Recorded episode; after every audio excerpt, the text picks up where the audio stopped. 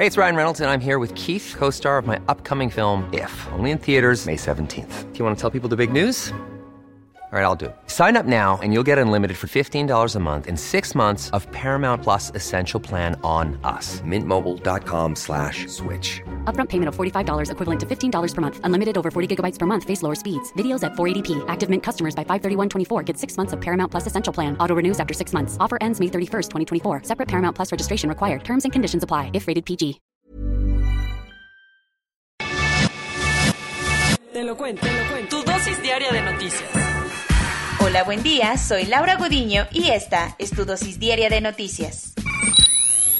Abajo la dictadura. Es uno de los lemas con los que miles de cubanos han tomado las calles del país en las manifestaciones contra el gobierno más grandes en décadas. Un poco de contexto.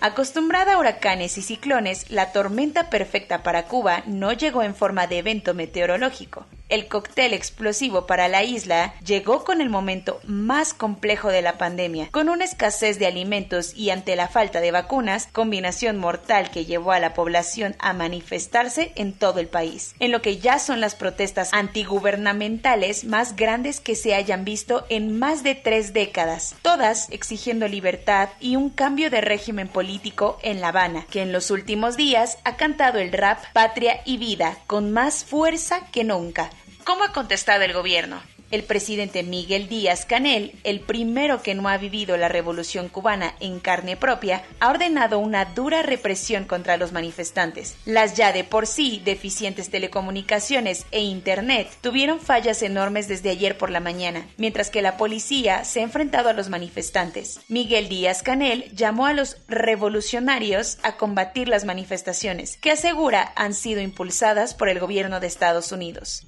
Y hablando de Washington, en un comunicado publicado por la Casa Blanca, el presidente Joe Biden le pidió a La Habana escuchar el grito de libertad de su población y respetar las protestas pacíficas del pueblo cubano. Eso sí, parece que a Joe Biden se le olvidó por completo mencionar el lamentable embargo comercial que Estados Unidos ha impuesto a la isla por décadas, el cual ha destruido la economía de miles de cubanos, afectando en muy poco a los corruptos y autoritarios líderes de la dictadura.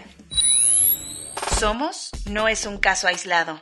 El gobierno federal reconoció la existencia de un campo de exterminio en Tamaulipas, donde ha sido recolectada media tonelada de restos humanos. Cinco meses antes de que terminara el cargo de Egidio Torre Cantú como gobernador de Tamaulipas, la Secretaría de la Defensa Nacional y la Procuraduría General de la República encontraron un centro de destrucción de cadáveres en el ejido de Bartolina en Matamoros, Tamaulipas, a 12 kilómetros de la frontera con Brownsville, Texas. Desde abril de 2016, en pleno sexenio de Enrique Peña Nieto, las fiscalías estatal y federal, en conjunto con la Comisión Nacional de Búsqueda, han trabajado en la zona para recuperar los restos humanos. En estos cinco años, las autoridades han logrado rescatar más de 500 kilogramos de restos humanos calcinados. Ante esta insostenible realidad de violencia y horror que se vive en México, Carla Quintana Osuna, titular de la Comisión Nacional de Búsqueda, aceptó que este lugar tenía todas las características de un centro de exterminio bajo control del crimen organizado. La hipótesis más clara señala que desde 2009 el cártel del Golfo usó la Bartolina como un lugar donde eran llevadas las personas secuestradas para luego ser torturadas, asesinadas y calcinadas.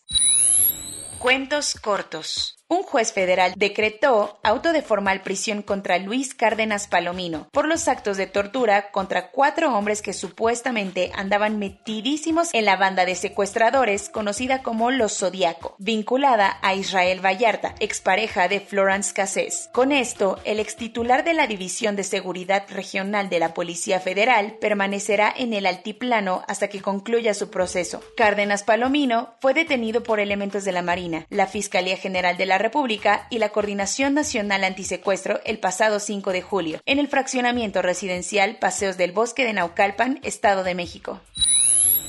A casi dos semanas de que el nuevo patronato tomara el control de la Casa de Estudios, la Universidad de las Américas Puebla nombró a Armando Ríos Piter como nuevo rector. El político guerrerense que aspiró a la presidencia de la República tomó protesta ante notario público y será el encargado de liderar a la universidad en estas turbulentas épocas. El nuevo patronato denunció hace unos días a Luis Ernesto Derbez por delincuencia organizada, lavado de dinero y administración fraudulenta, por lo que el ex rector tuvo que abandonar su el 29 de junio pasado. La jefa de gobierno, Claudia Sheinbaum, informó ayer por la mañana que Martí Batres será el próximo secretario de gobierno de la Ciudad de México. El todavía senador de la República se tendrá que instalar con sus cosas en la nueva oficina a partir del 15 de julio y sustituirá a José Alfonso Suárez del Real, que ahora se desempeñará como jefe de oficina. Martí Batres Guadarrama fue subsecretario de gobierno cuando Andrés Manuel López Obrador era alcalde del Distrito Federal, por lo que Sheinbaum aseguró que este es un fichaje bomba y será un gran elemento en su gabinete.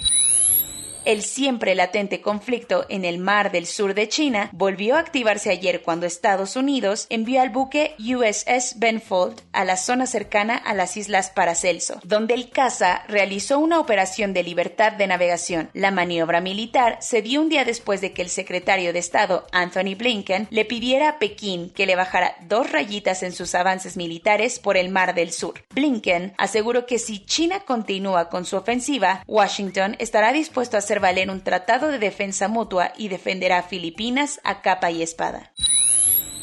El gobierno de Sudáfrica pidió el despliegue de las Fuerzas Armadas en ciudades como Durban y Johannesburgo para apoyar a la policía en la contención del caos que se vive en el país tras el arresto del expresidente Jacob Zuma, luego de que se entregara voluntariamente a las autoridades. Varios seguidores de Zuma han realizado disturbios, saqueos, así como bloqueos carreteros para exigir su liberación. El expresidente, líder histórico del movimiento contra la segregación racial, cumple una condena de 15 meses de prisión por no colaborar con el juez en un caso de corrupción que hay en su contra ni el Museo Guggenheim de Bilbao se salva de los problemas económicos. El museo lanzó un crowdfunding para conseguir 100.000 euros y poder restaurar la escultura de Jeff Koons, que lleva 24 años expuesta en la entrada del museo. La pieza del artista estadounidense es un cachorro de West Highland White Terrier de 12.4 metros de altura cubierto de flores. Las autoridades del Guggenheim dijeron que aunque el exterior de la escultura está en perfectas condiciones, la exposición a la intemperie ya hizo efecto en los sistemas de irrigación internos, por lo que necesitan un dinerito extra para repararlos.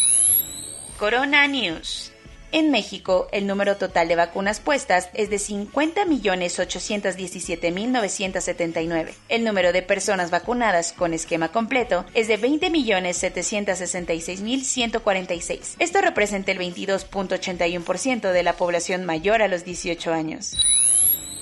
El contagiadero por viajes de graduación a Cancún y Mazatlán sigue poniendo en alerta a varios estados del país y ahora las autoridades sanitarias de Coahuila y Durango alertaron de un posible brote entre estudiantes. El gobierno de la Ciudad de México se va a ir en contra del perreo intenso en varias chelerías de Tepito, luego de que circularan videos donde se observan fiestas en la vía pública sin respetar las medidas sanitarias. Usuarios en redes sociales reportaron que los centros de vacunación de Naucalpan estuvieron vacíos y sin filas en el primer día de inmunización para personas de 30 a 39 años. Mark Rutte, el primer ministro de Países Bajos, se disculpó por el proceso anticipado de reapertura, luego de que el país viera un incremento de casos en los últimos días.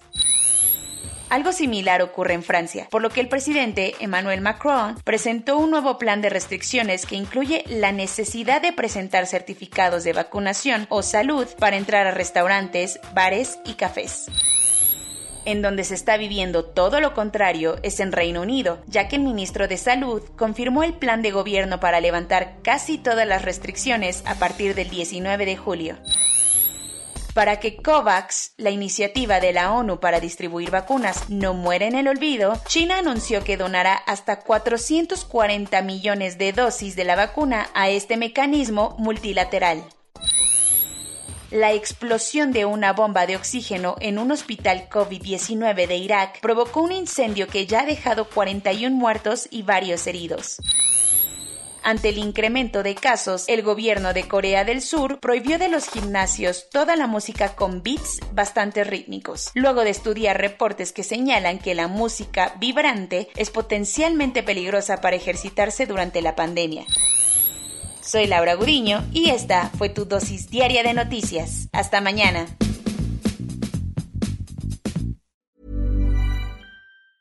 Hey, folks, I'm Mark Marin from the WTF Podcast, and this episode is brought to you by Kleenex Ultra Soft Tissues your ally to help tackle your allergy symptoms this season. I love the change of seasons, but nobody loves pollen and all those other things floating in the air that make you sneeze during this nice weather. Kleenex Ultra Soft tissues are hypoallergenic and allergist approved. So fight back against watery eyes and runny noses without worrying about irritating your skin. For this allergy season, grab Kleenex and face allergies head on.